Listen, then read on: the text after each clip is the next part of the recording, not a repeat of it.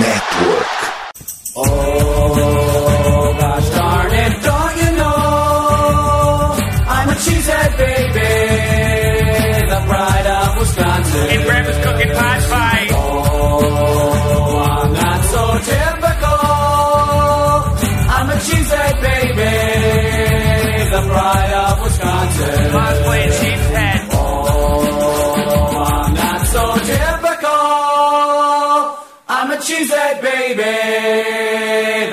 of Wisconsin. Jim Bob, where the hell's my bowling ball? Bom, enquanto é, o Paulo é, tá com, deu um probleminha de áudio, é, a gente vai tocando aqui para falar dessa, dessa fadídica temporada do Packers. E estamos aqui é, com o Ricardo. Tudo bem, Ricardo? Tudo bem, Gadigo? Cheguei, boa noite, boa noite para você, boa noite para o Paulo, que deve voltar aí logo menos, né? Uhum. E boa noite a todo mundo que está no, nos ouvindo agora, nos vendo. E é isso, cara. Mais uma temporada aí chega ao fim. Vamos é, fazer aí um pequeno balanço, falar de algumas coisas, reações imediatas aí, ao, não só o jogo de ontem, como essa temporada. É, se encerra mais uma vez de maneira melancólica, né? Mas é, não dá para dizer que é surpreendente, né? De forma alguma. É óbvio que a gente não queria isso. é, a gente se apega é, nessa, nessa parte final da temporada que o time deu uma real, de fato uma melhorada, né? E voltou a vencer. A gente se apega nessa narrativa de reviravolta, de, de chegar melhor nessa época da temporada, de quem sabe conseguir fazer uma graça no, nos playoffs, né? Conseguir classificar, mas infelizmente não deu. Não dá para dizer que não é justo, não dá para dizer que não é merecido, nem nada disso. É, Packers pontuou tudo isso ao longo do ano, ao longo da. até da. ao longo de todo o ano mesmo, da off-season, da, da, da, da temporada em si. E é isso, cara. O, o que resta realmente é aceitar o momento do time e aceitar que muita coisa precisa mudar. E o que a gente espera é que o, o, o próprio front, front office admita isso, né? Ou enxergue isso, pelo menos. Eu acho que seria fundamental é, para esse momento que a gente vai adentrar com o Packers. Pois é, aí, gente, é, tive um probleminha aqui para iniciar a live. Tá todo mundo me escutando bem agora? Beleza. Agora Tive um sim, problema. perfeitamente.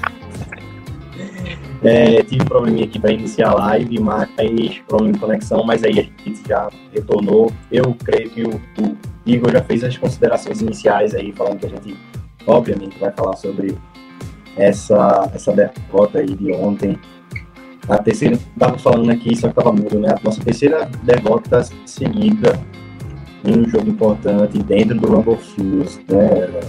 As duas últimas derrotas em playoffs e essa agora na temporada regular, dependendo unicamente e, e, e exclusivamente de si para para ir para os playoffs, né? Mas é, vamos deixar para debater isso é, ao longo do podcast. Queria só lembrar que quem não está inscrito, se inscreve no canal, compartilha, dá um like aí, que o like ajuda a, o YouTube a entregar é, mais e mais nosso conteúdo aí para você, avisa, é, ativa as notificações, certo? E se você não segue a gente é, nas nossas outras redes sociais, Twitter, TikTok, é, Instagram, vai lá, arroba Underline e clica e começa a seguir a gente, tá bom?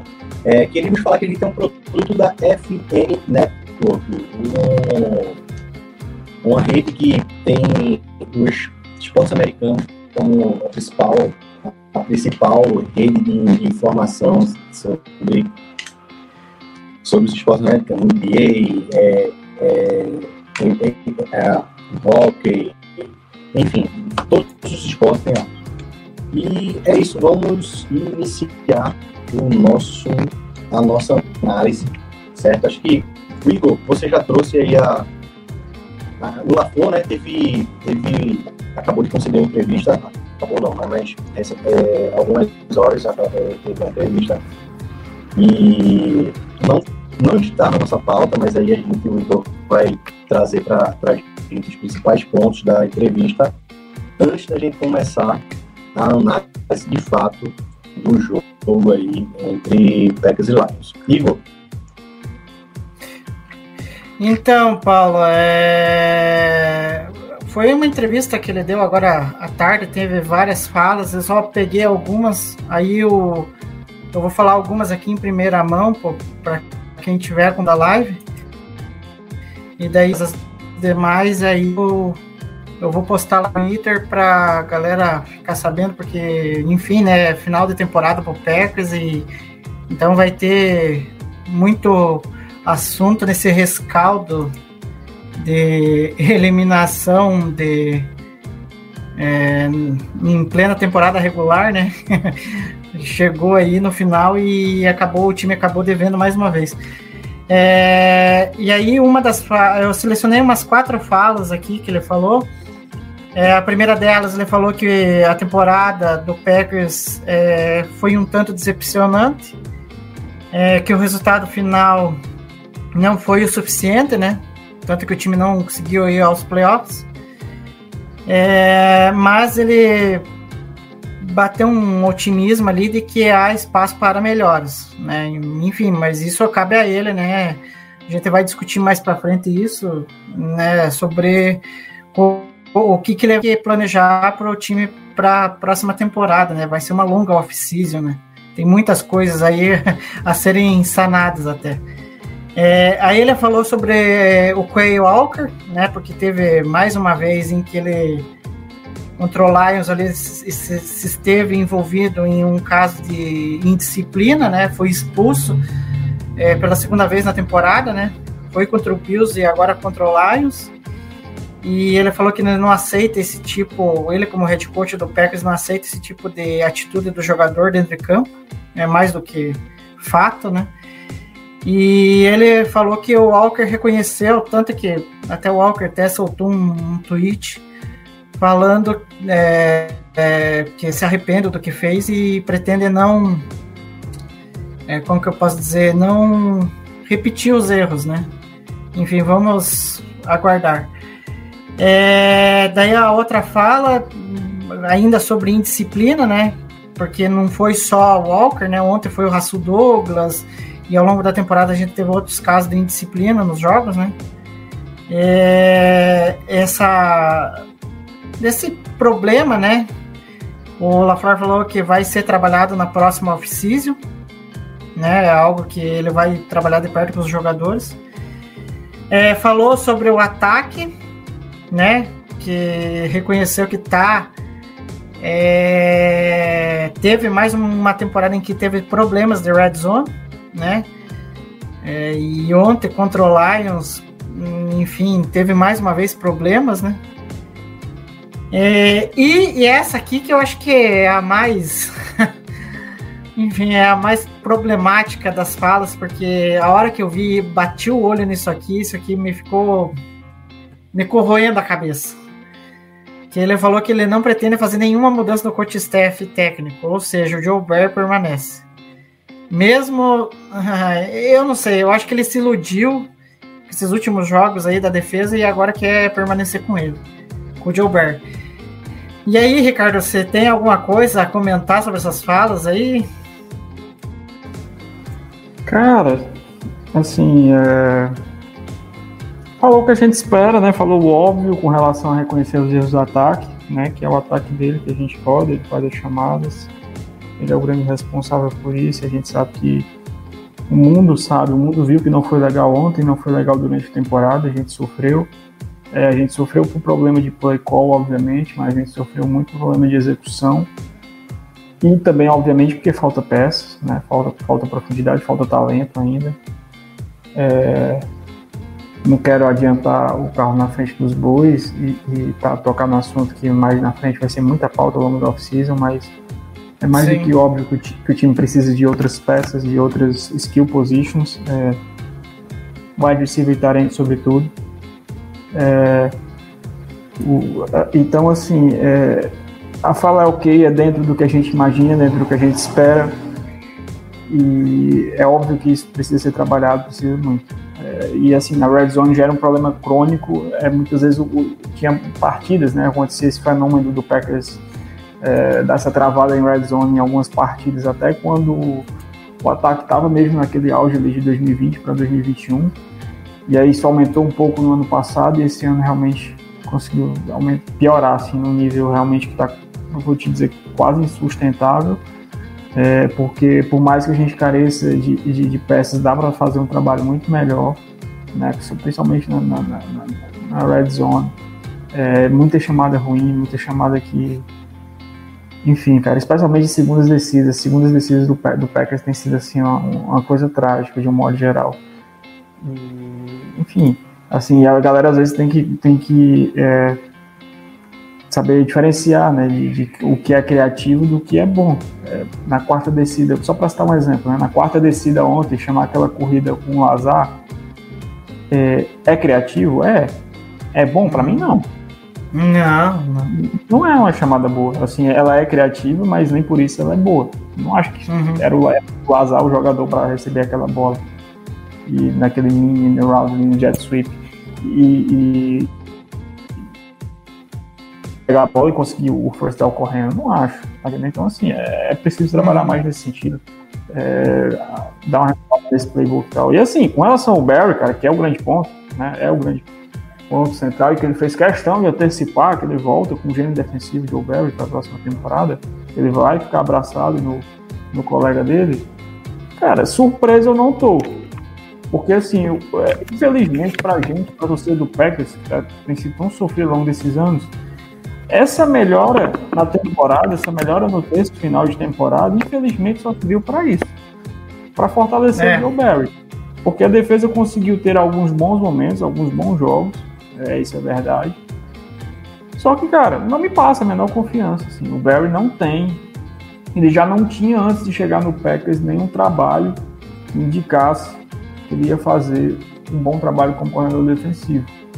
E assim, no primeiro ano, isso é estatístico, assim, é natural é, os times terem uma melhora no primeiro ano rodando uma defesa nova. Então, assim, não é que o Barry chegou e mudou muita coisa conseguiu melhor, porque em 2021 ele foi, ele foi, ele foi, foi, foi bem.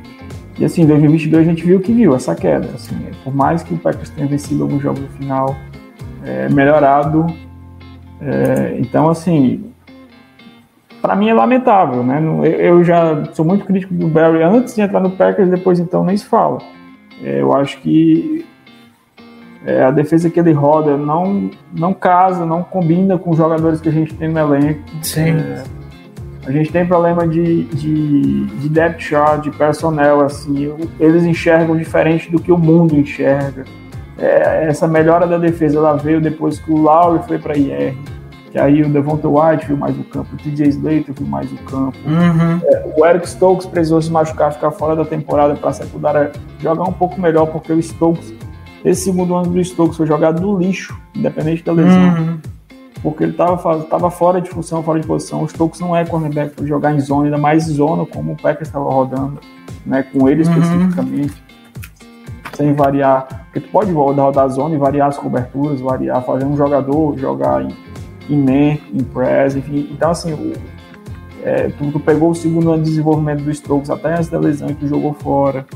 Então, assim, são uma série de coisas, cara. O, o questão dos safeties, os safeties, assim, eles melhoraram nesses, nesses últimos jogos, junto com a unidade toda, mas foi um ano muito ruim para todos os safeties, assim, tanto que o o Rudy Ford acabou sendo um jogador que se destacou mais aí, dá pra gente dizer, nessa fazendo apanhado geral. Uhum. cara que não era. Chegou em Green Bay que não era nem para ver o campo dentro da defesa em tese. Sim. Um cara de special teams acabou pela necessidade. Então, assim, é, me entristece, entristece pela, pela, pela torcida, porque assim, eu não vejo, cara, não vejo melhor. O time foi lá, investiu em jogadores de primeira rodada para essa unidade. É, o retorno não foi de acordo com isso não foi de forma alguma do investimento que foi colocado. E ainda tem essa questão de que, sei lá, o que é que o front office e o coach staff parece que não se comunicam, parece que não se falam. Né? É.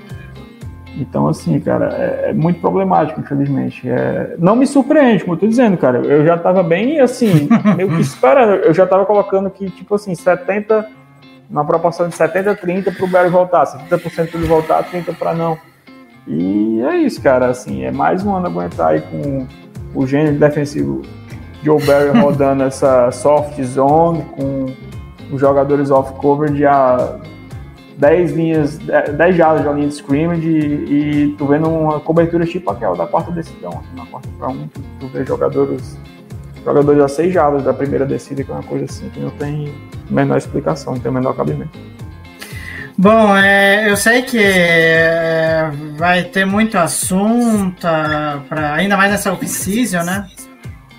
Então, eu só vou arredondar algumas coisas aqui, aproveitando o gancho do, do Ricardo.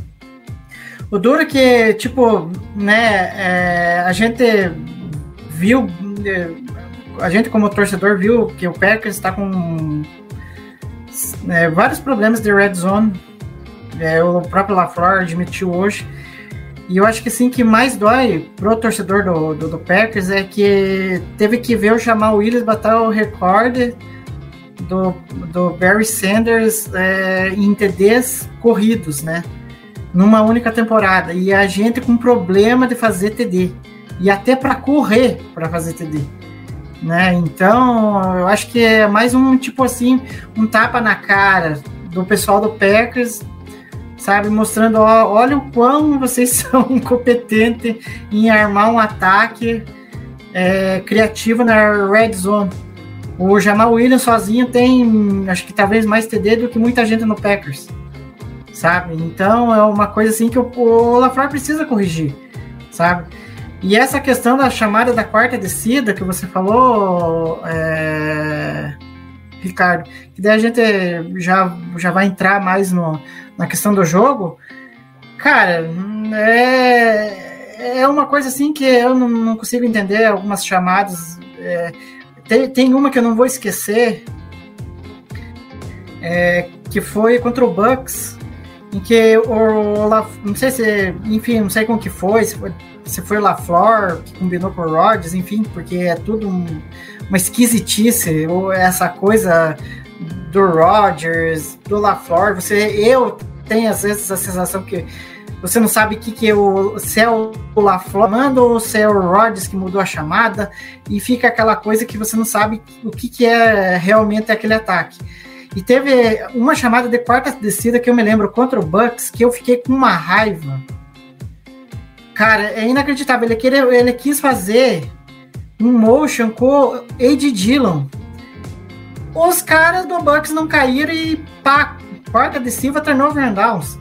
Então, é, são coisas assim que o Olaflor precisa ajustar, senão vai ficar difícil para para temporada, as temporadas aí que, querendo ou não, ele renovou o contrato com o Pegas, ele vai ser o head coach nas próximas temporadas e ele precisa se ajustar, senão fica complicado. Mas enfim, agora entrando um pouquinho mais no jogo, até vou colocar os slides aqui. É, cara, a, a, hora que eu vi essa estatística do. do, do, do, do, porque é, é do.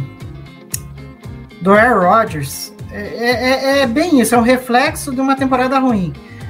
Cara, você ter um percentual de conclusão de passes é, de 54% no quarto período, é, com o placar em uma posse, é, e ter 50%, 54% de aproveitamento é algo que me assustou, porque, cara, é, é, é justamente no quarto período em que a, a, a maioria das partidas se decidem, né?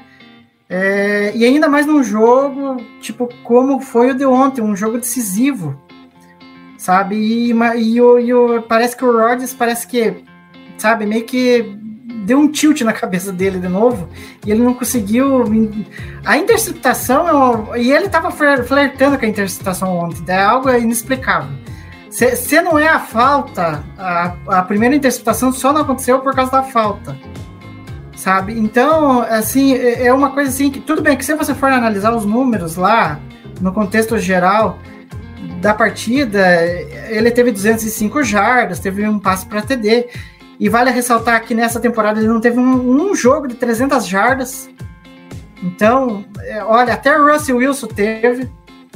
Então, eu, eu não sei o que dizer, Ricardo, do que, que vai ser do Rodgers daqui para frente. Eu não sei o que, que você pensa a respeito disso. É, cara, essa questão do, do Rod realmente chama muita atenção, né? Muito tempo que ele não tem um jogo de 300 jardas aéreas. É, e assim, eu acho que isso, é, essa questão propriamente da marca vai até além ao próprio Aaron Rodgers. É, o Packers tem tido muita dificuldade no ataque aéreo. É, isso desde que desde que o Levante Adams saiu e talvez desde até um pouco antes. Né? Time, a gente sabe que o time já precisava de muita ajuda na posição antes do Levante Adams, depois então nem se fala. E assim, é, o time draftou, foi lá e draftou o Christian Watson, é, é, que assim foi bem nessa primeira temporada, ainda mais levando em consideração o que ele era enquanto prospecto, a forma como ele saiu do college, futebol, a transição para a NFL. Eu vou te dizer que eu acho que ele foi até melhor do que eu esperava. Só que é, todo mundo tem que entender que ainda é pouco dentro desse contexto que o Packers tem e que pelo estilo de jogo do Christian Watson, é, ele demanda de muita ajuda ainda de um tempo. E assim, Uhum. e, e o Rodgers não tem outras peças. O Lazar, ele é um cara, é um bom bom ballcast, tal, ajuda bem na questão do, dos bloqueios, mas não é um wide receiver espetacular, um wide receiver 100% confiável. A gente viu muitos drops, a gente viu drop dele importante ontem, a gente viu muitos drops ao longo da temporada. Então é, a gente carece de outros jogadores né, na, na posição, a gente carece de um bom terente, que a gente é, infelizmente não, não, não tem, não dá pra dizer isso. Não, verdade. E assim, e aí, não tô passando por ano pro Rodgers, vamos falar dele, ele tá mal, né? Foi a pior temporada dele de longe, ele tá mal. É, levanta toda essa questão realmente se o tempo dele chegou, né? Se o, a idade começa a pesar, se ele realmente começou a, essa regressão. E assim, a gente tem um contrato com ele pesadíssimo pra, pela frente por mais dois anos. E assim, é, cara, é muito difícil. Eu, eu sei que o Rodgers tem ontem na entrevista, depois pós-jogo, ele disse que poderia abrir mão do contrato para se aposentar e tal, que não era esse problema para ele. Mas assim, Igor e todo mundo que nos escuta, cara, não é fácil tu chegar lá e tu ver que a simples decisão de tu, que tu vai jogar a temporada, e isso nem importa onde, nem importa como, mas que tu vai ficar lá ativo, de que tu vai ter 60 milhões garantidos, cara, 60 milhões é muito dinheiro. É dinheiro pra caramba. Então, assim, não sei se o Rodgers realmente vai abrir mão disso, tá entendendo? Se eles pensam em se aposentar, se ele pensar em se aposentar, ou se ele quiser seguir jogando, e se o Packers é, não contar com ele, for trocar, enfim, essa é uma, é é- são coisas que a gente vai ter que falar e falar bastante. E assim, conhecendo o front office do Packers e conhecendo o Aaron Rodgers, eu aposto que nem isso não vai estar resolvido nem até março com a free. Infelizmente, que acaba deixando o time muito É, condicionado a essa situação e esperando a resolução de um problema que, infelizmente, eu acho que vai se arrastar muito, mais uma vez. Vai ser mais uma off-season é, bem desgastante nesse sentido. Eu espero que não, mas eu não acredito nisso. Então, assim, é, eu acho que é o conjunto das coisas. Aaron Rodgers foi mal, regrediu, e o ataque aéreo do Packers, junto até com o problema que a gente falou no início, a questão do play call, a questão desse ataque do LaFleur tá travado. É tudo porque o ataque aéreo, cara, não funciona. A gente sabe que é, o, o run the ball é importante, é importante correr com a bola, é, mas, tem, mas assim, isso limita muito os ataques do NFL. A gente viu uma temporada que o melhor running back da liga em jardas terrestres foi o Josh Jacobs, do Las Vegas Raiders. Todo mundo sabe como foi a temporada dos Las Vegas Raiders. sim. É um do time que tem reconhecidamente um dos melhores backfields da, da NFL e uma das melhores OEs é o Cleveland Browns. A gente viu é, o que aconteceu com o Cleveland Browns, Nick Chubb e Karen Hunt, em uma boa OEL. O próprio Derrick Henry, que vinha realmente carregando o, o, o Tennessee Titans a partir do momento que o, que o Tannehill se machucou e que eles também sofreram muito com o jogo aéreo por não ter um wide receiver pronto, um wide receiver bom, produzindo o time que sofreu. Então, assim, cara, a liga hoje ela é feita, o ataque é feito para você passar a bola, não tem jeito. Não tem como você ganhar nesse, nesse, nesse jogo, ganhar na NFL hoje em dia só correndo. Então, assim, tudo somado tudo isso, cara, a gente vê a tragédia que foi o, o ataque aéreo do, do Packers e o desempenho pode, assim, ele foi mal, e, mas foi mal dentro desse contexto. Não é questão de passar pano, não é questão, é só quanto acho que é uma questão de pontuar isso. Acho que são as duas coisas, né? Esses dois mundos existem ao mesmo tempo. Rodgers É. foi mal, ataque do Packers aéreo foi mal, precisa de peça, precisa de muita coisa. E isso juntou e a gente viu o que, que aconteceu nessa temporada.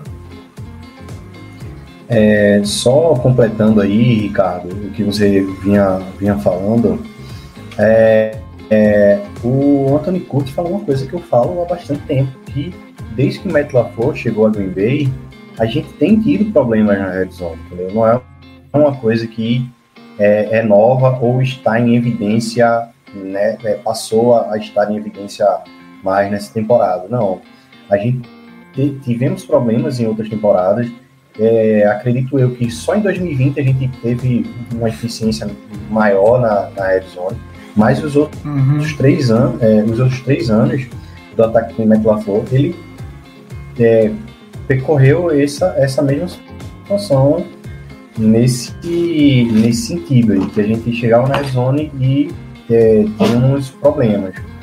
Mesmo lá com o Devontae Adams, que, que muitas vezes era ali a, o ponto de era o, o, a, o escape né, de Rodgers. E também, agora, ficou uma coisa, digamos, uma evidência maior de tudo isso, porque a gente perdeu o Devante Adams, entendeu? A gente perdeu a principal peça ali, aqui, aqui dava bastante, é, digamos assim, dava um maior engajamento nesse ataque. Então, enfim, é, para resolver, muita coisa para ajustar, entendeu? E, e, acho que já, já foi falado aí com vocês. É, conhecendo a franquia, a gente não sabe, a franquia, a gente sabe né, que a franquia ela não faz movimentos bruscos, certo? De uma temporada para outra. Então, é, é é, é, é, é, a frase é sentar para ver o que, é que vai acontecer. É exatamente essa. Não, e só é, pegando. Mas... De, só pegando uh, um detalhe, Paulo, antes, antes de tocar o, a pauta. É, o Ricardo falou a respeito dos drops, né? É, tava vendo que nessa temporada o Packers teve 32 drops, teve mais do que o dobro em 2021.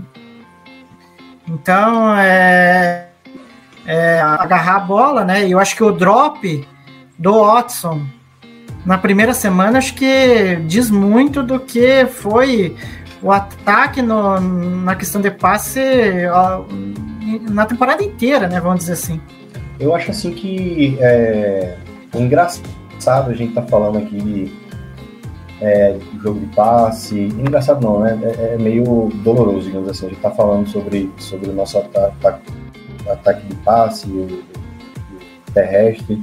É, assim, eu sei que para mim já era previsto com a saída do Devante Adams que o ataque, o ataque de passe passasse a ter um pouco mais de dificuldade, entendeu? Mas é, a gente tem uma contribuição de Rogers é, de não estarmos um pouco melhor nesse sentido. Porque quando a gente é, entra numa temporada com um, um grupo de wide receiver totalmente novo, é, o que a gente esperava é que é, os OTAs é, que não são obrigatórios, o, o 12 estivesse lá para ter essa sintonia com, uhum. com os nossos recebedores. E daí a gente praticamente espera aí oito semanas, dez semanas, para poder isso acontecer. Será que se o 12 tá, tá, tá focado, aparece aí nos treinos e tal, desde o primeiro treino, a gente não, não estaria numa situação melhor? Isso a gente não pode responder com exatidão certo? Mas, é. mas eu acho que poderia ser um pouco é, diferente do que aconteceu ao longo da temporada. Não, eu acho assim que até, até eu concordo com você. Eu acho que se o Rodgers colaborasse, é, porque ele sabia que ele não ia ter o Davante Adams, que ele precisaria criar química com os recebedores, principalmente o Dobbs e o, e o Watson. Mas teve uma coisa assim que me chamou a atenção nessa temporada, é que tipo era uma coisa assim que eu não via no Rodgers. É, tipo, é, tudo bem, ele, a gente sabe dos problemas dele em criar sintonia com o calor, ele demora, demanda tempo, e pode ser que essa ausência no início da lá nas UTAs, enfim, é, possa ter prejudicado né, essa melhor adaptação dele com os, os novatos mas eu via muitos lances nessa temporada que ele errou passes assim para veteranos, sabe? Para wide receivers veteranos, é, pro Lazar, né? É, pro Randall Cobb. Então, é assim, é, é uma coisa assim que me, me, eu, não, eu não via até então no Rod, sabe? Porque, ah, podia ter caras novos no ataque, mas ele se virava com os caras que estavam lá. E meio que eu acho que ele ficou, tipo, se, ele se desfez do Hades e ele pensou assim, não, eu vou conseguir me virar os veteranos que, que aí estão e os, como é que é, e os calouros a gente vai desenvolvendo do, da forma que dá. Então eu acho que, querendo ou não, é, pode ter, ter pesado um pouco de desleixo do próprio Rodgers, né? E eu acho que essa indefinição dele, eu acho que até o Ricardo disse lá no começo, é, essa indefinição dele, você vai voltar ou não, ficar com essa novela e não sei o que, meio que prejudica toda a, o planejamento do time, né? Porque a, é, enquanto ele não se decidir, provavelmente, né? Vai haver muita especulação, aí o LaFleur vai ter que ficar respondendo perguntas, é, é, enfim, é, eu acho que atrapalha muito, né? A, a, próxima temporada, a preparação de um ataque que já não foi muito bem agora, né? É, e assim, é outro ponto que vale considerar que o LaFleur adiantou na entrevista é que ele não pretende fazer grandes mudanças no não só com o Joe mas no coach staff de um modo geral. E uma coisa que precisa ser falada é que o Adam Stenavich de, de coordenador ofensivo não deu certo né? Não, não foi bom, não rendeu frutos. Isso era uma mudança que eu também faria. É, colocaria outro coordenador ofensivo e tentaria trazer o Senavich de volta para trabalhar com a L, ou de repente colocar ele como treinador adjunto ali, é, treinador adjunto ao head coach, enfim, a, arrumar uma forma de. Porque, assim, para mim foi uma experiência que não deu certo, né? Isso é outro ponto que a gente tem que levar em consideração. Saiu Getz, saiu Nathaniel Hackett, é, tudo isso além da, da saída do, do próprio Devante Adams. Então, assim, pesa. Isso pesa, não tem como. E assim, a, a, as características do jogador, o jogador que a gente procura, o jogador, né? Falar especificamente do Christian Watson, porque assim, o Romeu Dubs, cara, uma escolha de terceiro dia, uma escolha de quarta rodada. É, eu acho ele um bom jogador, acho que tem potencial, mas assim, acho que já foi bem lucro, assim, o que ele conseguiu dar de retorno pra gente essa temporada, mostrou que tem potencial, mostrou que pode ser um cara é, para contribuir mesmo, para fazer parte desse depth, mas é pouco. E assim, o cara que a gente procurou para ser o nosso grande ativo de wide receiver, que é o Christian Watson, as características dele é, não casam especificamente ainda com esse jogo. Assim. Ele é um cara de big play, ele é um cara de esticar o campo, ele é um cara que é, é muito bom com a bola na, nas mãos, né, para ganhar jardas depois da recepção, a gente viu muito isso. Então ele não é esse cara de volume, ele não é esse cara que ele é um running polido, ele não é esse cara de separação é, de release rápido na linha de scrimmage, ele precisa de espaço, ele precisa da velocidade para ganhar essa separação de uma maneira natural. Então, assim, é um cara diferente. E ele está em desenvolvimento ainda. E, e isso vai demandar tempo, porque ele é um cara cru. Ele segue muito cru. A gente procurou um jogador com essa característica. É, a, a, gente o Braga de Kunst, lá os Scouts, né? Do Packers, obviamente. Então, assim, pode observar que. A gente precisava de mais ajuda, né, para ele, né, né, Ricardo? Mais ajuda, de mais ajuda. E assim, um cara de volume mesmo, um cara para fazer é, rota curta, intermediária e conseguir separação rápida com aquilo dali.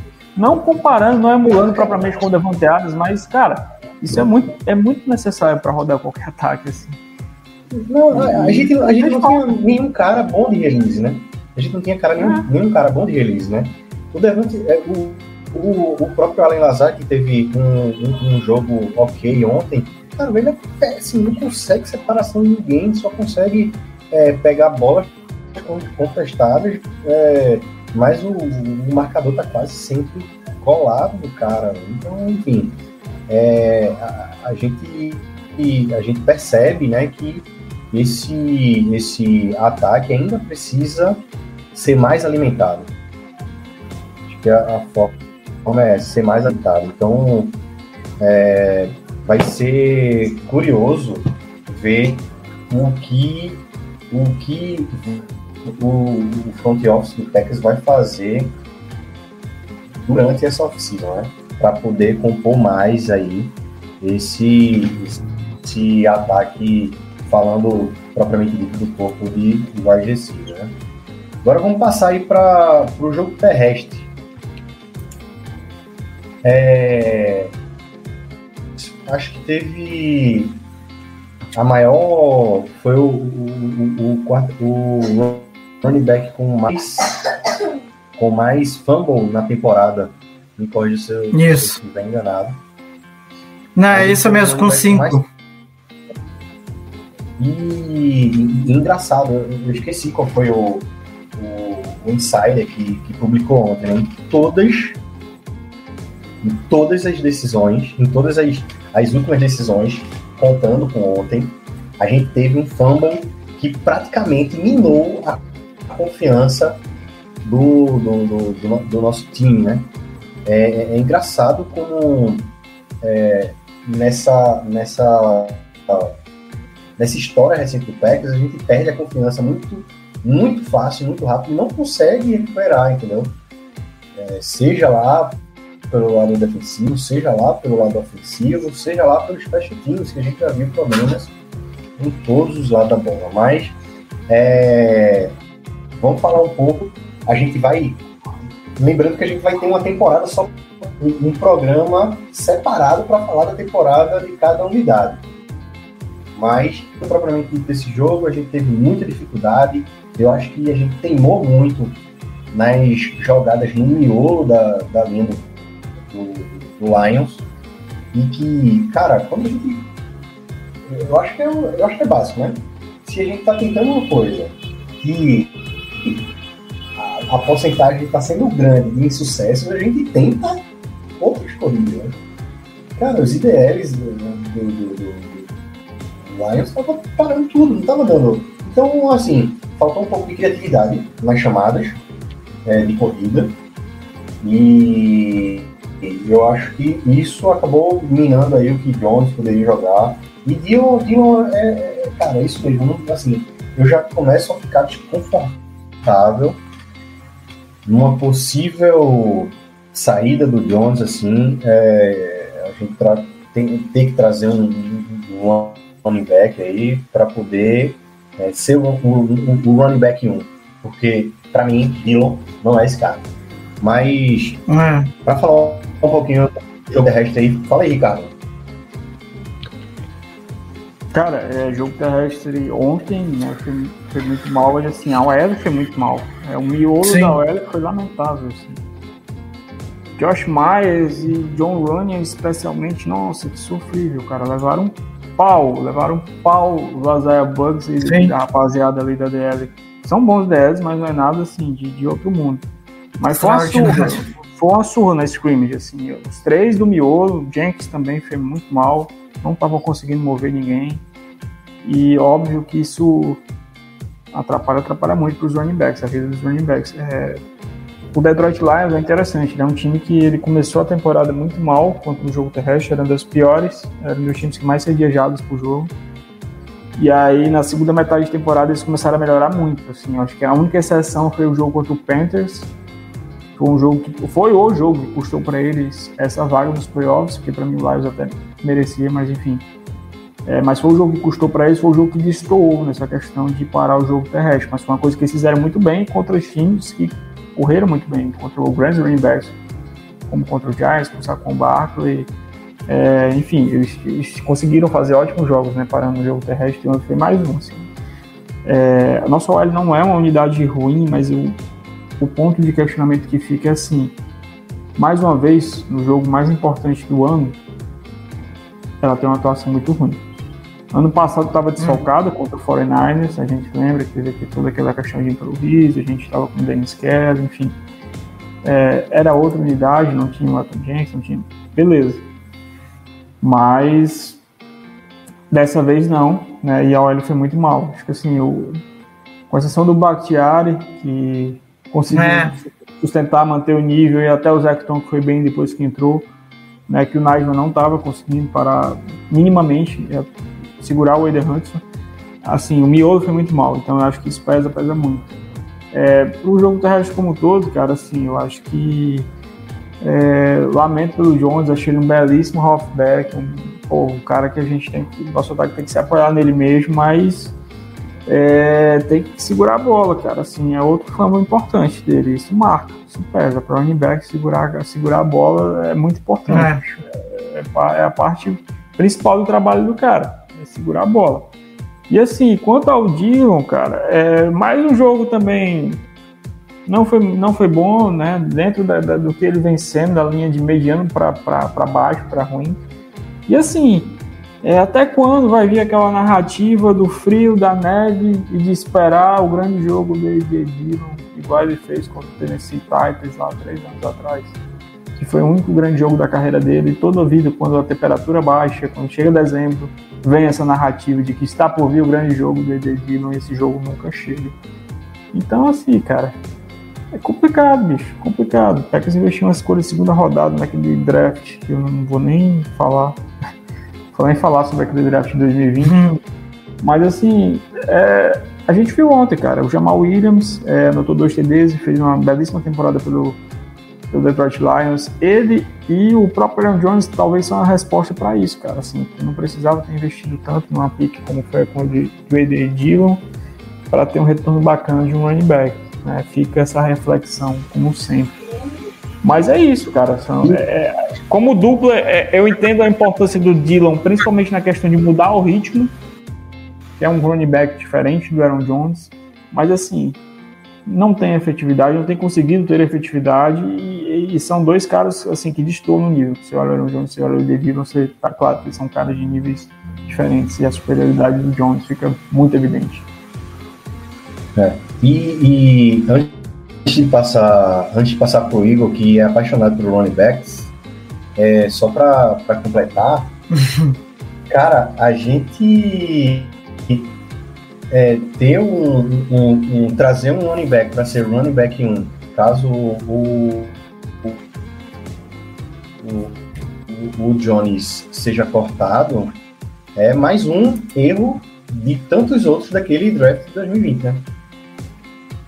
mais um erro de, de- enfim, né? e ah, eu acho que eu participei, eu não me engano se foi pauta nesse dia que eu participei, o primeiro convidado aí do, do podcast de Ricardo, É, e a gente falou, né, a gente falou sobre Myers, a gente deve ter falado, não me, não me recordo se a gente falou sobre o Dylan, mas eu, eu me lembro de um podcast que o ainda falou, né, que o Dylan era Sim. um dos caras que precisavam se provar né, nessa temporada, porque de fato foi ali uma escolha cara que a gente deu no running back e ele, cara, ele precisava produzir, entendeu? O esperado, somente pelo valor posicional ali que foi pego, foi gasto nele, ele precisava produzir nessa, nessa temporada que- e a gente não viu, né? Mas enfim, eu gosto muito de falar, assim como o Igor, vamos passar pro Igor agora é, falar as considerações finais aí sobre é, o jogo corrido aí no jogo contra o Lions.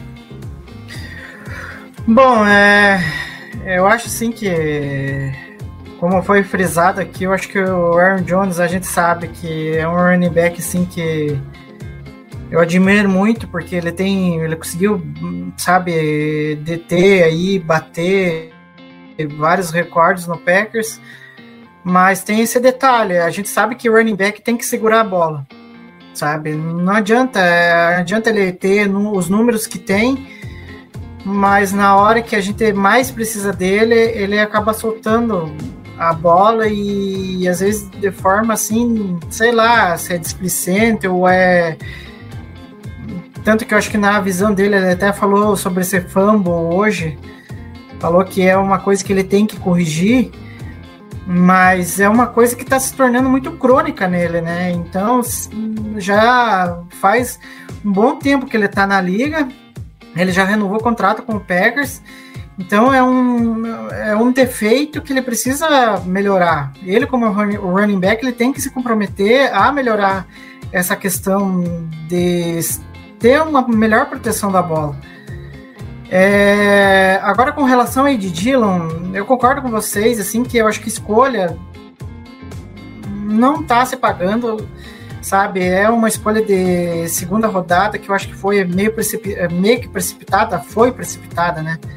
Do Packers ali em querer apostar em um running back que é, tem o protótipo muito diferente do, do Jones, mas é uma coisa assim que até falo, e eu não canso de falar, e eu não sei se é uma coisa que eu fico, se é uma coisa que eu fico, como que eu posso dizer, é, sendo chato com isso, se é uma, enfim, mas eu sinto que o Ed tem um pouco de dificuldade de correr, sabe? Muito pela essa questão, sei lá, dessa coisa física dele, sabe? Eu não sei se é muita questão de, sabe, massa muscular que, que faz com que ele fique muito pesado e na hora dele, tipo, conseguir é, ter explosão nas corridas, ele fica muito limitado. É uma coisa assim que eu, sei lá, me, me, me pegou e eu volto a falar assim que, sabe, eu não consigo me entrar na cabeça se esse porte físico dele vai ser o suficiente para é, ele ter sucesso como running back na liga. E, a, e até agora ele não está conseguindo, sabe, se provar, né? E aí, só fechando a questão é, do jogo terrestre que passa pela linha ofensiva, a partida do Josh Myers, meu Deus, é uma coisa medonha, uma coisa deplorável. É, o John Runyan também não foi bem. É, o miolo ali com o Elton Jenks também foi uma coisa, nossa, medonha sabe? A maioria das corridas que o Jones conseguia, teve algumas boas corridas do Jones, foi muito no talento dele, não por mérito dos bloqueios ali da, da como é é, do, do miolo da linha ofensiva do Packers. É, o Yoshi Nijima, misericórdia, ele foi atropelado até quando pôde pelo pelo como é é, pelo Hudson, tanto que os dois sacks no Rodgers foi é, por causa do, do, do Nisman. Enfim, eu acho que é, essa mudança ali, é, acho que na comissão técnica de linha ofensiva, acho que meio que pesou. Né? Você tirar o Stenavich, que estava fazendo um bom trabalho ali na linha ofensiva, colocou ele para coordenador ofensivo, eu não estou engolindo essa troca até agora. É uma coisa que eu, sabe, não deu certo. Eu eu, eu já trouxe isso em outros, em outros programas.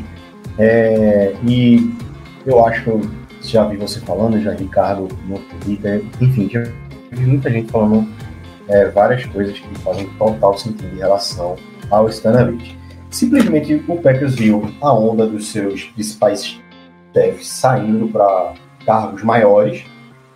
Não seria um momento para o Stanovich pegar esse cargo, ser promovido e daí o Pets, não, vamos, vamos promover para perder mais um. E daí, deu no que deu. Ele pegou mais, mais responsabilidade, ele fazia muito bem duas coisas. Eu lembro que ele é, fazia as jogadas terrestres, ele era responsável pelo jogo terrestre e era responsável pela, pela nossa aérea. Nos últimos três anos, a gente teve, tivemos bons é, um, linhas ofensivas excelentes, digamos assim, e bons é, é jogadas terrestres. O que a gente viu agora foi uma, uma, uma decadência, foi um, um, um, é, um retrocedeu isso após essa promoção, né? Então eu concordo com o Ricardo que, que trouxe isso já na live que o Packers precisa repensar sobre essa posição, tentar é, é, trocar por alguém, entendeu? Enfim, eu não sei o que pode ser feito ou quem trazer, mas eu acho que precisa de fato acontecer uma mudança, né? Uma outra coisa aí que eu acho que foi um causou um privilégio e daí a gente perdeu, perdeu em questão de qualidade, assim, que que estava se mantendo a qualidade.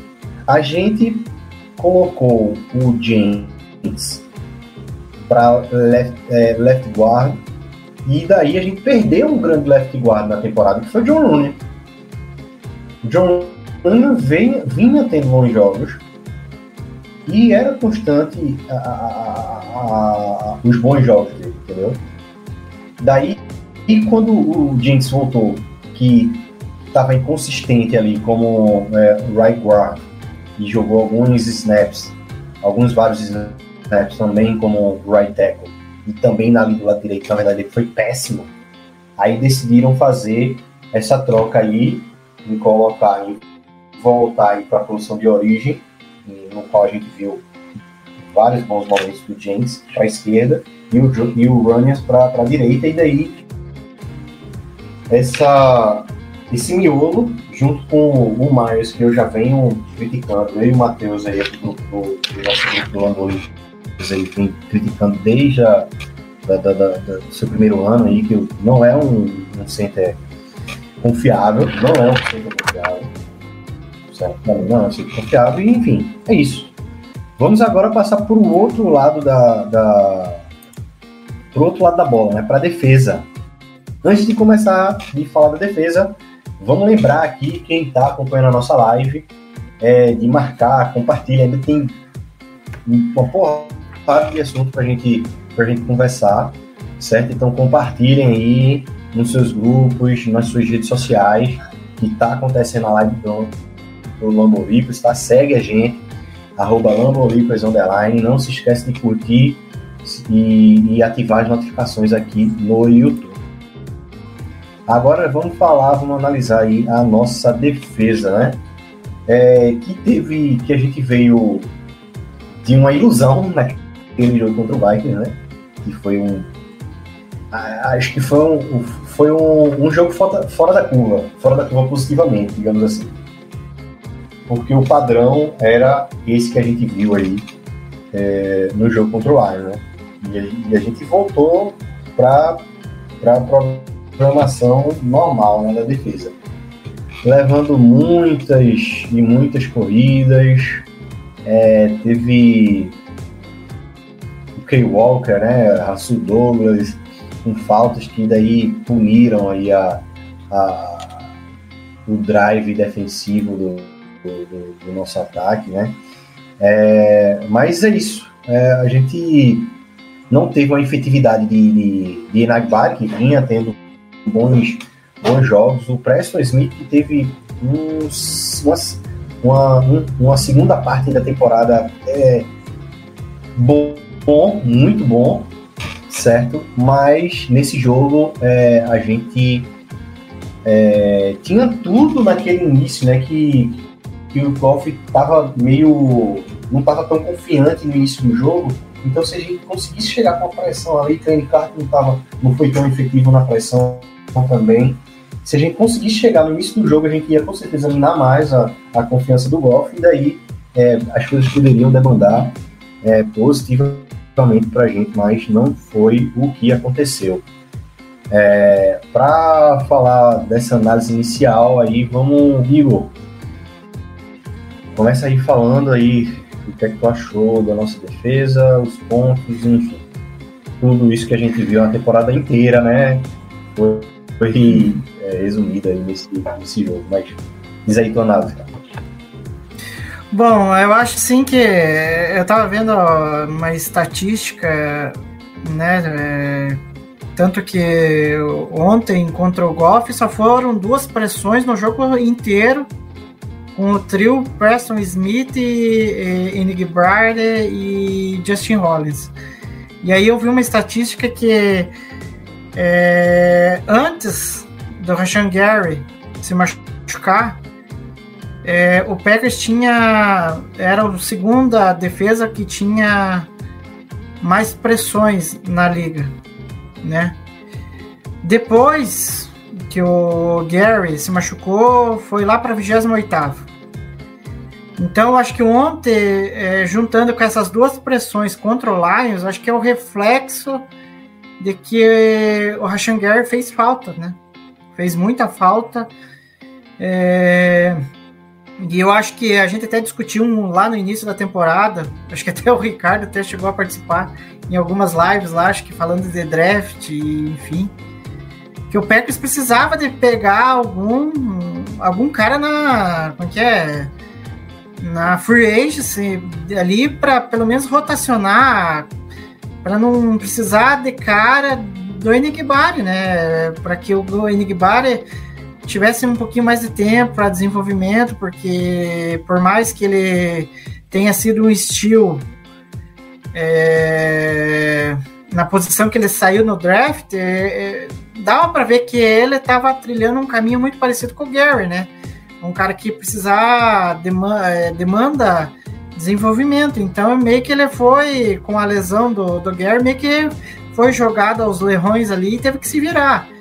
Só que é aquilo, na, ele como calor vai oscilar, né? E justamente na partida decisiva em que se precisou dele, ele acabou oscilando e não jogou bem, né? Ah, até porque também eu acho que não foi só a, a defesa do. É, como é que é? Não foi só o pass rush que foi, não foi tão eficiente. A defesa como um todo, né, do, do Packers foi mal.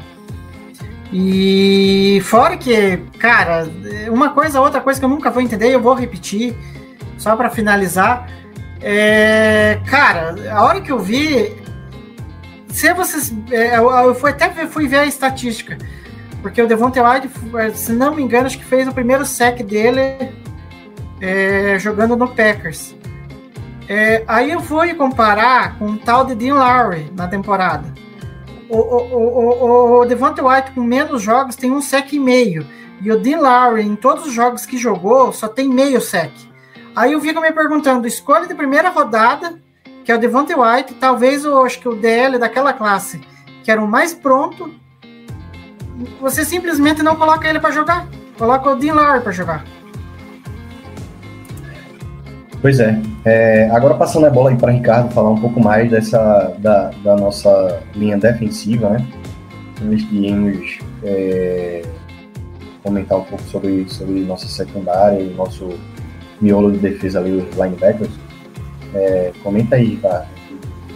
Essa cara, falta de efetividade né? É, assim, é... o Packers pagou pelo planejamento Aqui não tem. O time é, foi uma escolha que foi feita lá na off-season, que ela poderia ainda ter, de alguma certa forma, esse buraco sido tapado ao longo do, da temporada com alguma adição de um veterano que não veio. Mas, assim, era uma need antes do draft, uma need clara. O Packers não atacou alto a posição de edge rush. É, Kingsley Nagbar é ótimo jogador, né? É um jogador muito bom, um jogador promissor. E assim, é, a gente tem sempre que Ainda está se desenvolvendo também, né? Sim, com certeza. E assim, é, e é, e é ter em mente né, o tipo de jogador que tu tem. Não é tu pegar um jogador no final da quinta rodada e ainda depois de dar um trade down, como foi no caso do Nagbari, e achar que ele vai chegar a jogar e vai se, vai se virar e vai, vai se tornar um cara para ter dois dígitos de sexo na temporada. Cara, isso pode acontecer? Pode acontecer, mas não é o natural. Né? A gente tem que contextualizar e, e temperar as expectativas. E assim, eu acho ele um dos, um dos, talvez um dos melhores valores de todo o draft do Packers, né, do ano passado. Não é cedo para falar isso, mas né, né, nessa pequena avaliação de um ano. Porque ele tem um potencial bom para ser, de repente, para ser um Ed 3, ele está ótimo, para de repente, quem sabe, se tornar um Ed 2, eu acho muito ok. Só que o time precisa de outro Ed Rusher. E assim, uhum. Inzer Nagbari, Preston Smith, até mesmo com o Gary em campo, a gente tem uma característica que são caras de jogadores que, com mais força, né? Que gostam mais de fazer o bull rush, trabalham questão das mãos, né? Questão de a penetração é diferente do que eu vou falar aqui, que eu acho que o Packers precisa precisa muito de um speed rush, né? Um cara com bend, um cara Sim. que contorna aquele arco, um cara com arranque, né, que ele não vai precisar assim estar tá trabalhando as mãos para sair em vantagem, conseguir uma pressão. Acho que o Packers precisa de um jogador desse até para é, alternar um pouco a questão de como chegar no QB, de como conseguir estabelecer pressão. E assim, dá uma própria variação à pressão, né? Esse tipo, esse exatamente, tipo jogador, né? exatamente. Porque o, Gary é muito bom, a gente sabe que o Rashan Gary é muito bom, mas ele não é esse jogador de bang especificamente. Ele chega no QB, mas chega de outras formas, assim. Até que eventualmente ele até deu uma evoluída nesse sentido, mas ele não é um cara propriamente de bang, até pelo tipo físico dele. Eu acho que seria interessante adicionar um jogador dessa natureza. O Packers poderia ter feito isso. É, e aí, independente da característica, então, o Packers deveria ter adicionado outro edge rush é, antes da temporada começar. É, o caminho mais natural que todo mundo falava era via draft, né, cedo. O time não fez isso, beleza, trouxe o Kingsley Nagbar. A gente poderia ter ido na, é, na Freeze, que ainda tinha opções de alguns veteranos interessantes para tapar esse buraco. O time não fez.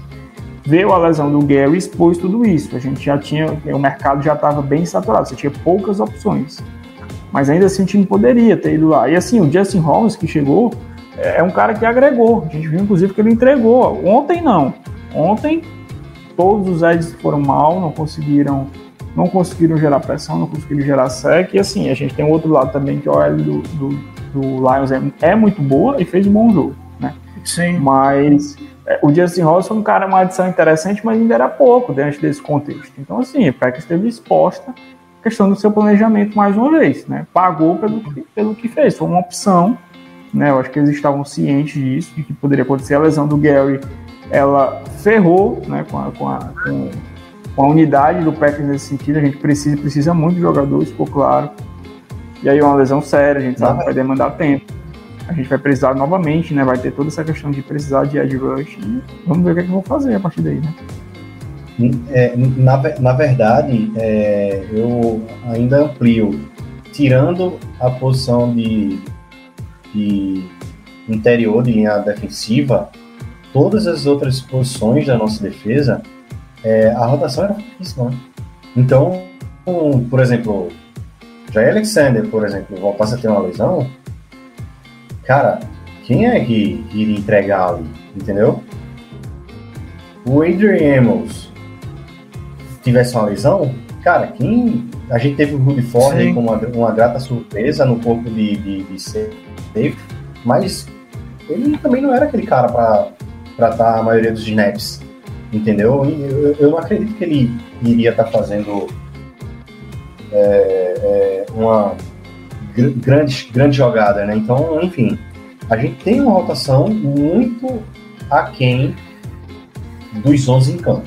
A gente tem uma rotação muito aquém. E essa lesão do Gary só trouxe é, isso uhum. em absurda evidência. É, só, só um detalhezinho, até falando um pouquinho de, do, do Pass Rusher, antes da gente ir pro, pro outro assunto. o Ricardo até brincou comigo no WhatsApp sobre o Jaguars, né? Enfim. Mas é, aí que a gente tava falando de, de um pass rusher, mas é, com característica diferente. E daí, falou em Jaguars, me vem na cabeça Josh Allen. Sabe? Eu acho que. Ah, eu, o Ricardo pode até me corrigir. Mas eu acho assim que o Packers precisava de um pass rusher desse, desse jeito. Sabe? Um cara mais rápido, que contorne o arco e, e, e tipo, o Josh Allen, eu vi é, ele jogando contra o contra o Titans, ele jogou, nossa, uma, uma enormidade. E, e, e, eu concordo com o Ricardo, às vezes eu sinto falta desse tipo de pass rush. E, e assim, Igor, é, aí eu vou falar de questão de preferência. E até de um cara que vocês sabem que eu, pô, é, adoro college, adoro comer tape, essa questão do draft e prospect. eu, eu valoro muito o Ed que tem o bem, assim, eu gosto pra caramba. Não que os outros não possam, não possam ser valorados tanto quanto, mas isso é uma característica que é muito bacana. Porque a gente sabe que esses caras chegam no NFL e fazem um puta estrago, né? Tipo, geralmente. Esses caras que têm um band é, é assim, cara. É, são caras que são talvez os grandes atletas da NFL, assim. Esses defensive ends, esses edge rushers, são caras que, que, são realmente fora da curva, totalmente fora da curva. Então, assim, eu acharia interessante acrescentar esse elemento é, para a nossa defesa, até pela característica dos demais que a gente tem ali. Então, é, eu, mais uma vez, assim, a gente vai para outra para outra off-season com essa necessidade, né, com outro processo. É, com relação ao Josh Allen, eu acho que seria um nome interessante. E até no comecinho da temporada, pouco antes da trade deadline, levantou-se que ele poderia ser um nome que estaria disponível para troca, até porque o Jaguars começou muito mal a temporada. É, eu duvidava disso, mas enfim, não houve proposta, pelo menos que tenha vazado, não trocaram, e eu acho que ele tem tudo para fazer uma grande dupla com o Travon Walker, que foi a primeira pick deles lá. Sim. É, enfim, não vou aqui estar falando do Jaguars, dos jogadores dele, mas eu acho que é um cara que pode se desenvolver bem, o Travon Walker também. E, cara, é isso, assim, a gente pagou no jogo de ontem, é, não só no jogo de ontem, ao longo da temporada, mas foi pela questão do planejamento, escolhas, né? É. preteriu-se a posição em detrimento de outras, faz parte. É, é conviver com isso e, e- e vida que segue. A gente sentiu, pesou muito a questão da, da saída do Gary e isso foi, foi crucial para a gente sofrer tanto aí, sem conseguir pressionar os quarterbacks adversários. E hum, vamos, vamos aí a, a- aos dois pontos finais aí da nossa, da, nossa live. É, antes de falar da nossa secundária, vamos falar vamos falar de Kay Walker, né? Calor aí de primeira rodada, cara. Eu acho que desde que eu acompanho o, a NFL, futebol americano como todo, é o jogador, o calouro mais indisciplinado que eu já vi. Que eu já vi jogar. Mais indisciplinado. Cara, o cara não. Não. é, cara, é difícil é, você elencar assim, uma palavra que defina o tanto de, de indisciplina que tem esse jovem. Vou falar desse jovem, não, não confundam eu sou mais velho do que o, o, o Kay Walker, obviamente. Mas, cara, o cara é muito disciplinado. é Muito disciplinado. Enfim. é, Eu não acho já o.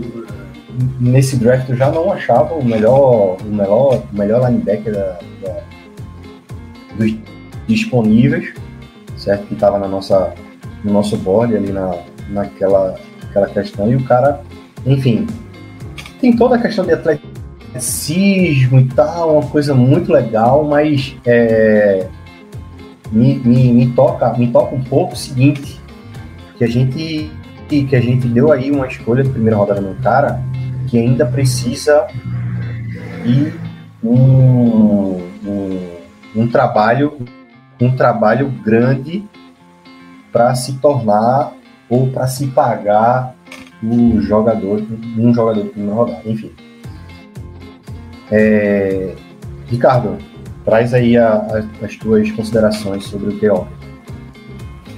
Cara, é, é isso, cara. É um episódio de indisciplina que ontem saiu informação. Ele conseguiu fazer o que não, ninguém conseguiu é, não aconteceu em 15 anos de NFL, que é o cara ser ejetado duas vezes na mesma temporada. E se a gente for levar em consideração que é basicamente pelo mesmo motivo, que ele foi reincidente, a mesma forma que é, que é questão de, de- do extracampo, de empurrar um treinador, um membro da comissão, eu É. acho, pô, inadmissível. Sim. É, Minha disse. o cara fazer isso duas vezes na mesma temporada, em dois prime times, eram dois Sunday Night Footballs, cara. Jogador que foi escolha de primeira rodada. É um, pra mim é um, pô, é um baita mico, assim. Eu não vou nem entrar no detalhe do jogador em si. é, não vou entrar na discussão da- do valor da pique, que todo mundo sabe minha opinião, todo mundo sabe que eu não gostei tanto, tenho muitas ressalvas com o jogador, apesar de eu achar que ele é um, enquanto prospecto, ele é um cara que tem potencial. Ele é um cara que no todo jogou bem, mas a gente tem que sempre colocar que esse jogou bem, é mais um linebacker calouro, ele continua sendo um cara errático. Errático. Ele, ele- a temporada toda foi isso. Ele foi bem, ele acertou e errou para mim praticamente na mesma medida. Assim, e para mim isso é muito pouco para um cara que foi draftado o dia que foi.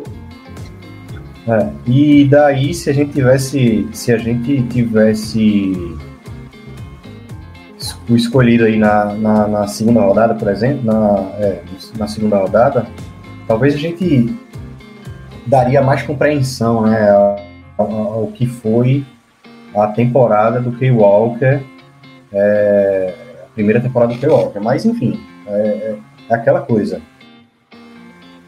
Culturalmente, é, isso eu acho que a gente vai re- retomar essa palavra cultura ao longo de toda a off-season, como a gente já falou em vários outros momentos sobre cultura.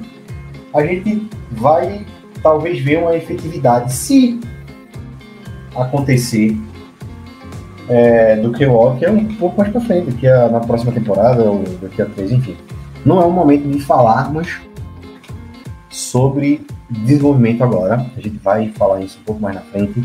A gente quer dizer que, é, como, como toda a temporada, é, o, o, o Barry, assim, a, a, defesa sempre exposta, né? Assim, a gente tinha aquele jogador um pouco mais, mais atlético, que era o, o Walker, né? Que estava ali de leve, mas não era o suficiente. Não era o suficiente pelo plano defensivo, não era o suficiente pelo o que o coordenador defensivo é, defendia. É, é, não era, não era, não era, não foi o suficiente, né? Enquanto ele não entendia o, o que esses jogadores poderiam dar em outro estilo de jogo, de jogo, enfim. E demorou, né? Demorou, a gente teve alguns lapsos durante alguns jogos e demorou até, até enfim, é, como falei, o jogo contra o Vikings foi um ponto fora da curva positivamente para essa defesa, porque em todos os outros jogos ela foi o que a gente viu. E esse ponto que o Ricardo falou aí, concordo mil por cento que é um absurdo e é inadmissível. Certo? E, enfim, a gente vamos ver o trabalho que o front office do Packers vai fazer com esse cara mental. Mental. A gente sabe talvez o que ele pode entregar, né? a gente pode sugerir o que ele pode entregar fisicamente, atleta, pelo atleta que é, mas, mentalmente a gente tem absurdamente muitas dúvidas sobre o, o Walker, quem é o P. Igor, algum, algum, algum ponderamento aí, algum, alguma fala aí sobre, sobre P. Walker, sobre até o Devonta White, é, o, Dev, Devonta Campbell, né? Falar um pouco aí sobre os linebackers. Bom, é, eu vou já. Eu, eu, eu, concordo muito, muitos pontos ali que o Ricardo falou. Eu acho que o Quay Walker, como um calor, foi de altos e baixos ao longo da temporada. A gente só espera que ele consiga evoluir na próxima temporada, mas aí é outra história. Mas é, o que me pega mais na questão do Quay Walker é que, tipo, cara, ele veio de Georgia. E pelo que eu sei, eu sou que nem um, o, o, o Ricardo gosta do college, acompanhar o college.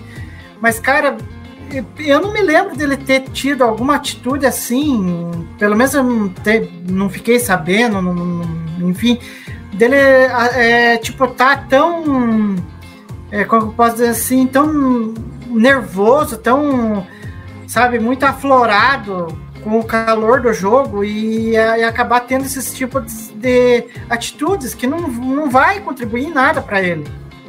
Só que tem um detalhe, aí eu já vou puxar para outra questão da secundária, que a gente teve um problema parecido, que é a questão do Raço Douglas. O Raço Douglas teve indisciplina também no jogo. E eu acho assim, que o, que o, o Quay Walker eu até perdoo, porque é um calouro, ele tá na primeira temporada, então eu, eu ainda até tolero, mesmo sabendo que eu acho que ele já teria que ter aprendido já naquele jogo contra o Buffalo Bills, né? É, agora, a questão do Russell Douglas, ele é um cara veterano, ele não podia cair na pilha é, dos jogadores do Lions e, e, e agir da forma que agiu. Meio que prejudicou o time em determinado momento ali contra o Lions. Então, é, fora que o. Agora já entrando na, na questão da. da como é que é? Da, da secundária, o Savage voltou ao normal e começou a jogar mal também. Sabe? E. E eu não sei o que, que vai ser dele na próxima temporada, porque tem a, a, a questão de quinto ano. É, e a gente sabe que tá com um problema desde lá do começo da temporada, essa questão de safeties, né? Que é até o Amos né, é, tirando um jogo ou outro em que foi bem, a temporada dele também não foi bem. Então é um setor da secundária que me preocupa bastante ali. Porque os dois safeties vêm de uma temporada bem abaixo, sabe? E fora essa questão de e indisciplina, que é uma coisa que o LaFleur vai ter que ver e ele reconhece isso. É, e assim, Cara, episódios é, de, de indisciplina, ô Paulo, só complementar rapidinho, que vão além até da questão comporta- comportamental em si, passa até um pouquinho para faltas, né? Para flags. A gente viu ao longo dessa temporada algumas faltas bobas e, e- e coisas que refletem, que são diretamente ligadas à disciplina também, né? Tudo, tudo que, que a gente não tinha visto ao longo desses últimos, desse período lá com esse time.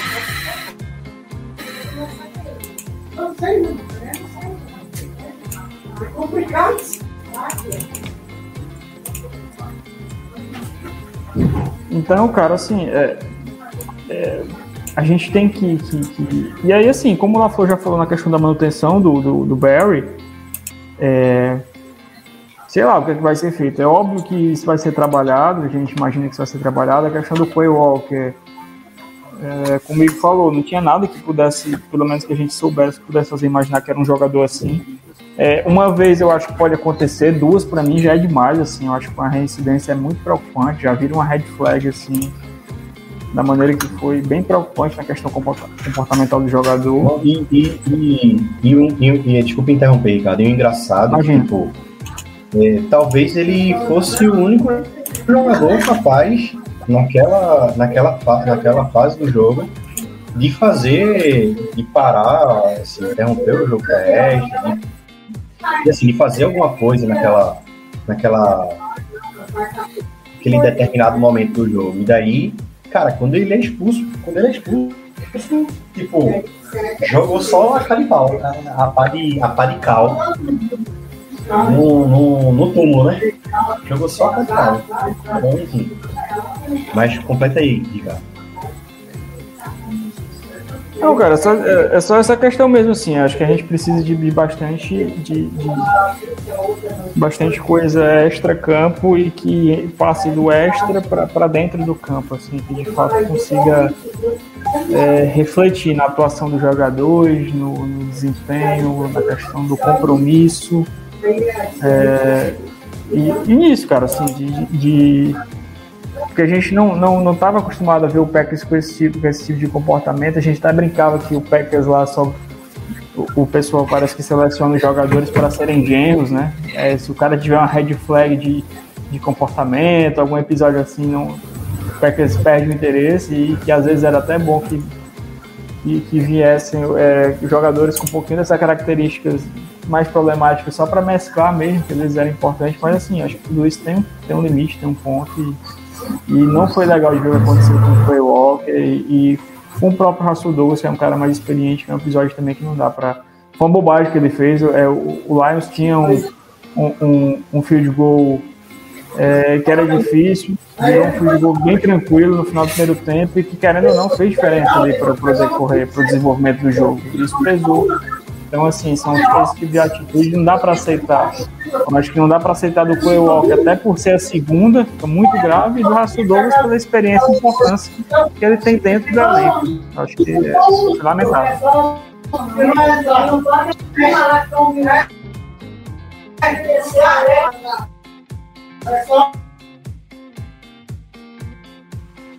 É, mas é isso, gente. É, é como o Ricardo falou. É, bom, com essa, com essa notícia aí do, do e, tal, da- e talvez a permanência do, do Barry, né? A gente sabe que as- algumas coisas podem mudar aí. É, a gente, cara, eu, eu confesso que eu já esperava essa a permanência do Barry. Salve se a gente tivesse aí uma, um terror aí há, sei lá, três semanas atrás, quatro Bom, o Paulo acabou desconectando lá, mas vamos seguindo aqui. é, Bom, eu acho que sobre a secundária, eu acho que só um detalhe aí que fica. Eu acho que a boa atuação do Jarry, né? Enfim. Agora o Paulo voltou. Pode concluir aí, Paulo. Tem no botão errado. A gente não sabe. A gente não sabe o que é que vai, o que é que vai acontecer com essa permanência do, do, do Barry, né?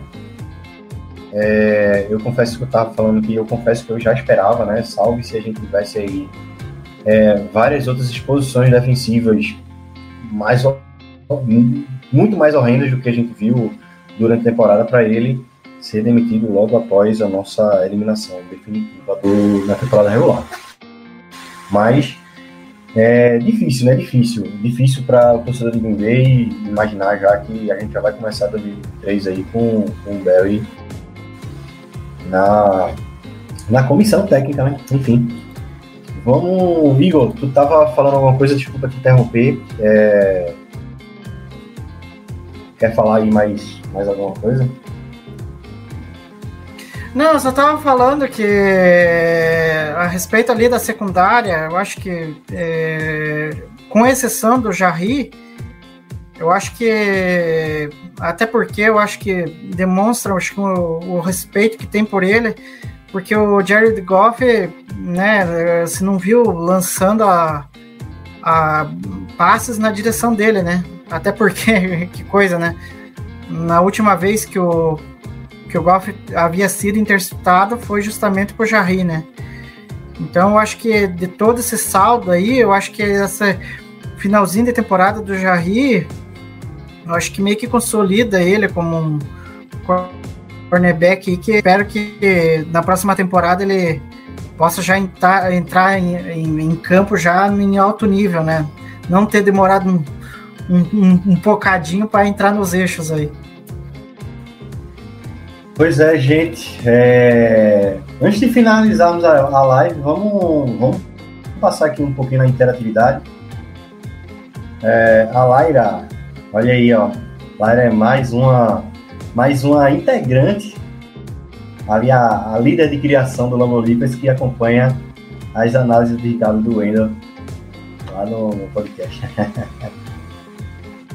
Muito obrigado, viu, Laura? É, muita gente... Um abraço. Ela já interagiu lá pelo Twitter, pessoa muito bacana. E eu já, já vi lá o trabalho que ela, ela, elas fazem lá no Trash Talk, bem bacana. Vocês só tem a agregar muito a vocês. Ah, massa. É, mais um comentário aí da Laira. Muita gente colocou que a parte de indisciplina do Walker é também responsabilidade do LaFleur. Vocês concordam com isso? Cara, sim. Assim, tudo não, não é culpa do Lafon. Assim, não é culpa do Lafon.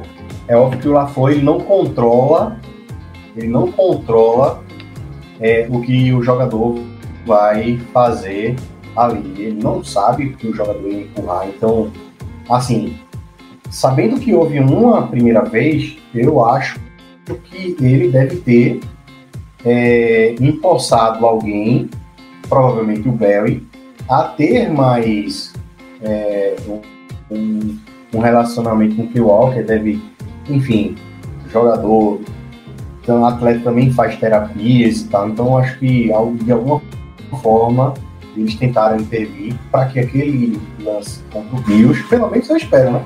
Porque se eles não fizeram nada, já é uma, uma coisa muito grave.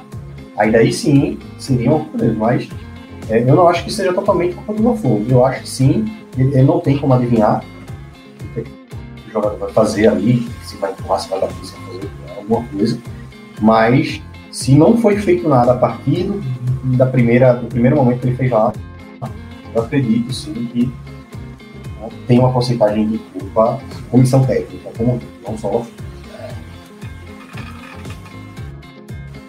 é, o Leonardo Martins, que sempre está aqui na, na live, um abraço para Leonardo. Essa derrota foi menos doída contra o Nines e contra os Bucks nos playoffs passados.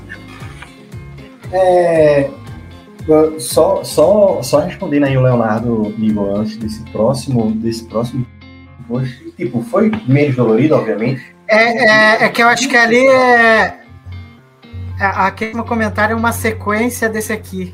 Ah, que isso que eu queria ter mostrado. Entendi. Vai, bota lá. Bota lá então. Ah. É, pois esse ano o time estava inconsistente, mais que 2010, exato. Pronto, era exatamente isso que a gente falar, ele tava. Ele tinha expectativas, né? Os outros anos ele tinha uma expectativa muito forte. É, salvo o primeiro ano do LaFleur, e esse ano, nos dois últimos anos, a gente tinha uma expectativa muito grande de varrer os playoffs e tal, chegar lá no Thomas já Super Bowl. Então, É, é isso. Mais algum, Igor? Comentário? É, Packers pode demitir o e o Bell e ficar com Vic Cara, é extremamente difícil. Acho que eu falei no início da, da live que o Packers não faz movimento brusco, né? E, e, e, e, e, e pelo e, é, que pelo LaFleur ser pelo LaFleur e o Barry ser cria, digamos assim, ser, ser, dois coaches que vieram na tutela do Cruz, ele não vai fazer isso. Não vai dizer, ó, É, não, isso só, é cravo. Não é. Não, eu, eu tentar deduzir, o cara tentou com esse comentário. Que eu acho assim que eu acho que ela quer é, um pouco de Bissatia em questão de iniciativa em LaFleur e Barry. Mas enfim, são, é, é um pouco mais de sangue, vamos dizer assim, eu vou trazer para o popular. Um pouco um sangue latino, uma coisa mais, sabe? Porque o, querendo ou não, o Bissatia Uhum. tem um pouco disso. Exato. O último comentário. Mais um aí, ó. LaFleur já confirmou que o Joey Barry será o DC ano que vem. É, é gente. É. Enfim. Não sei, não sei o que falar, né? O cara tá com uma defesa super talentosa, que era projetada aí para vários e vários e vários é, insiders, com uma defesa que seria superior em vários momentos, em várias situações. E a gente viu que a gente aí tem problema crônico ainda com o jogo corrido, a gente ainda sofre um pouco com, com passes curtos ali no meio do campo. Então o cara não resolveu nada, velho. O cara não resolveu nada. A gente, ao invés de dar um salto da última temporada, a gente, é, com mais talento, a gente regrediu, enfim. É isso, gente. Vamos aí batendo uma hora e meia de programa. É isso. Quando a gente tá na última, no último programa da temporada regular em si, que o próximo já é off-season, tá? Já- o próximo programa já, já, já é off-season pra gente. A gente bate aí uma hora e meia de programa, falando sobre todas as unidades aí. Acho que só a gente não destrinchou o, special team, né? Que, tipo, não, não, não comprometeu, né?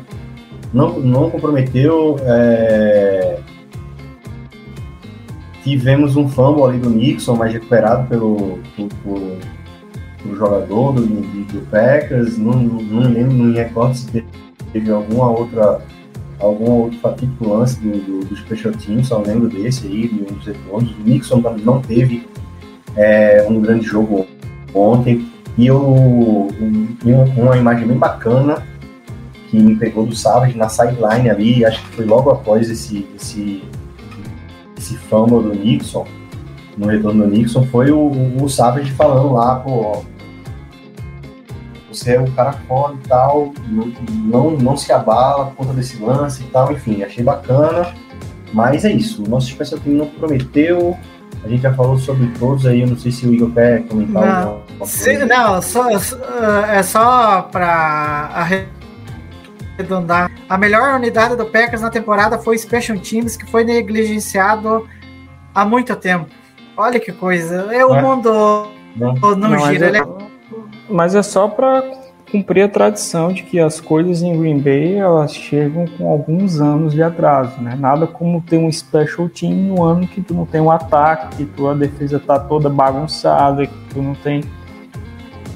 É isso. Se a gente tivesse um, um special team decente minimamente ano passado, poderia ter sido diferente. Em 2020, talvez poderia ter sido diferente também. Né? Mas fazer o quê, né? Paciência. são ó- é, ossos para de torcedores do Bay, né? Mas é isso, gente. A gente vai se despedindo, tá? De fato, esse é o último programa é, referente à temporada regular. A partir, a partir do próximo, a gente ainda, é, nessa semana, por conta do, do turbilhão de notícias que está chegando, a gente ainda vai ter mais um programa na, é, dessa vez na quinta-feira, nessa, nessa semana. Temos o Trash Talk e meu Deus do céu, se vocês perderem o Trash Talk dessa semana, tá coisa de louco. Coisa de louco. Todo mundo vai, de fato, tirar esse peso que, que essa eliminação trouxe se assistir o Trash Talk do Packers, do Lambeau Leapers, a partir dessa semana, viu? Sem, sem mais spoilers, sem mais spoilers, né? Vamos, vamos se despedir. Gostaria de, de dizer, agradecer, né, a galera que esteve aqui no, no, no- na live.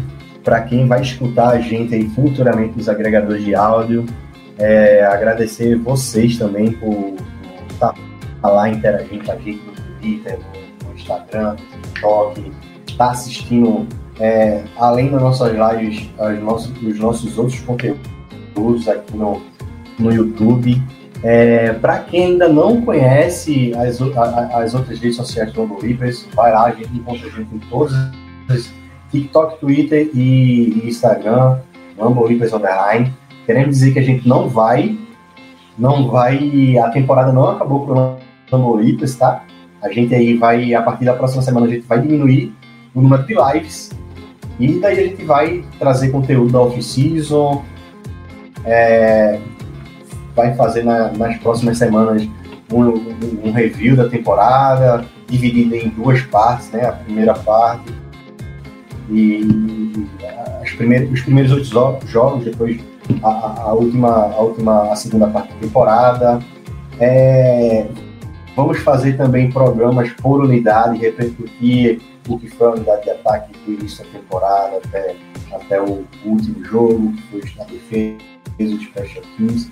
Enfim, a gente ainda vai continuar trazendo conteúdo para vocês. Pode ter certeza, pode acompanhar. Então, por isso, não deixem de acompanhar as redes sociais do Lambo Libres. Agora vamos, vamos dar a voz aí aos nossos, aos nossos queridos é, componentes dessa mesa aí. Primeiramente o Ricardo, que é, é, é um cara que eu digo, é o cara mais Leapers que não está aqui no, no projeto. E sempre a gente rouba ele aí, principalmente na off-season, em pré-draft. O Ricardo aparece quase sempre aí. Ricardo, mais uma vez, muito obrigado para você. É, é, é sempre uma honra poder contar com você. Eu, enfim, eu já me declarei para essa análise de Ricardo inúmeras vezes é, no, no WhatsApp para ele. E, enfim, eu dispenso comentários aí para esse cara, certo? E pode ter certeza que a gente vai contar com suas análises aí pré-draft e, e quando chegar aí mais próximo, mais próximo do draft, você é uma pessoa que praticamente está aqui nesse período de off-season aí, pré-draft. Um abraço, meu velho. É isso. Pô, Paulo, com prazer, cara. Podem contar comigo mais uma vez. Pô, a honra é toda minha. Adoro vocês, adoro o projeto. Pô. Acho uma galera muito massa. É, gosto mesmo de verdade, acho muito bacana o trabalho de vocês. Acompanho sempre que posso também, é, mesmo quando não estou presente.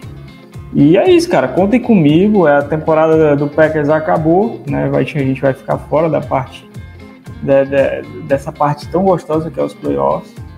É, mas é isso, cara. E assim, o trabalho para mim ele só se intensifica agora nessa questão de, conteúdo porque já comecei a fazer scout final de novembro, já estou bem adiantado nos wide receivers e tight ends, é, pronto para me decepcionar mais uma vez com o Green Bay Packers no draft, mas fazer o trabalho, então já fica o convite para toda a rapaziada é, que acompanha, colar lá no Twitter, colar no Podpack BR, né? E, e se o tempo permitir, quem sabe a gente pode ter alguma novidade aí nesse período de draft, ter alguma coisinha diferente, alguma coisinha de interação, algum, alguma, algum material especial que se tudo der certo, talvez eu possa estar trazendo para todo mundo, especial obviamente para vocês do Packers, mas é isso, colhem lá no Twitter, é sempre um prazer estar com vocês, a gente está tá trocando essa ideia e, e é isso, cara. É, final de mais da temporada não foi como a gente queria, mas o amor pela franquia, ela ele só se intensifica, ele é gigante e vamos lá, cara. Vamos torcer, acompanhar, assistir esses playoffs aí de camarote, né? É, ver o circo pegar fogo, especialmente na AFC, que eu acho que vai ser uma, uma coisa, uma loucura. E vamos lá, cara. Se acompanhar, vai ser mais uma off-season tensa pra gente, vai ter muita coisa importante em jogo, muita decisão que, que pô, muita coisa que vai ser decidida agora, já a gente está no começo de janeiro, daqui a dois meses já está batendo na porta free agent, vai ter coisa que vai ser muito importante, impactar demais lá em setembro, outubro. Então fica o convite para vocês, para todo mundo, público do Lambo Libres que ainda não acompanha, não só escutar ou interagir, participar das lives dos meninos, mas também, olha, ouvir o Podpack BR, seguir lá no Twitter, que a gente vai estar sempre trocando uma ideia bacana, com maior respeito, com maior educação, carinho e, e é isso. Muito obrigado, meus queridos. Um grande prazer mais uma vez. Valeu. Mais um cara aí que é apaixonado por, por, por college, né? E vai, fi- é, vai- vai pra- praticamente ficar, fazer par aí com, com o Ricardo e trazer aí no Twitter também do Lambo Reapers as principais, as, os principais jogadores aí que a gente pode, pode ter aí nesse próximo draft. Igor, muito e enfim, você é um cara indispensável pro, pro, pro.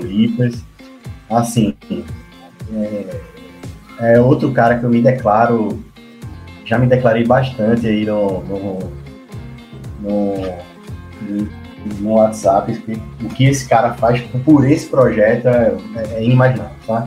É aquela coisa assim que vocês não estão vendo, mas a gente que tá aqui do lado de fora, a gente sabe que é um baita, um tudo pra tá? Igor, boa noite aí, meu querido. Cheiro aí pra essa temporada. Pra gente. né? É um prazer de, de- de estar aqui, né, com vocês, com o Ricardo aqui, falando. Acho que ah, eu não tem que falar, né? A gente falar de Packers é, por mais que tenha todos os problemas que tem, a gente sabe. É, enfim, mas é, é gostoso de falar, porque, sabe, a gente é, gosta tanto de Packers que, sabe, se, se, se não duvidar, acaba falando 24 horas por dia, né, de Packers. E, enfim, a gente tá fora né? da pós É terapia, né? é, é uma terapia. A gente pode estar fora agora da pós-temporada, mas eu sou um adepto, eu admito que nem o Ricardo, eu sou adepto de draft. Então, eu vou começar a fazer minha tarefa de tipo, olhar os prospectos, porque é uma coisa assim que eu gosto de ver. E olha, que eu não era um cara assim que gostava muito de college. Eu conheci a NFL, é, conheci o Packers, o dito do Aaron Rodgers fez eu se apaixonar pelo esporte. Enfim, é, me fez torcer pelo Packers, mas eu comecei a acompanhar o college e foi outra coisa que me apaixonei além do Packers, né? Então eu vou me ater a fazer a tarefa de ver os prospectos aí, porque vai ser muito bom a gente trazer aqui, comentar, falar os encaixes, é, as possibilidades que o Packers possa eventualmente vir a escolher, mas foi bom ter mais esse bate-papo com vocês. E já que o, o quem que é o, o Ricardo falou um pouquinho da, da, da NFL, eu vou trazer um pouquinho pro college, que tem a decisão da, do college agora, né? Daqui a pouquinho tem TCU e, e de Georgia e Verdade, Eu tô- 10 a 7 George já. Olha lá, ó, viu? E eu tô louco pra ver esse jogo, então um tudo de bom pra quem estiver ouvindo a gente no futuro aí. Então é isso, gente. Ficamos por aqui.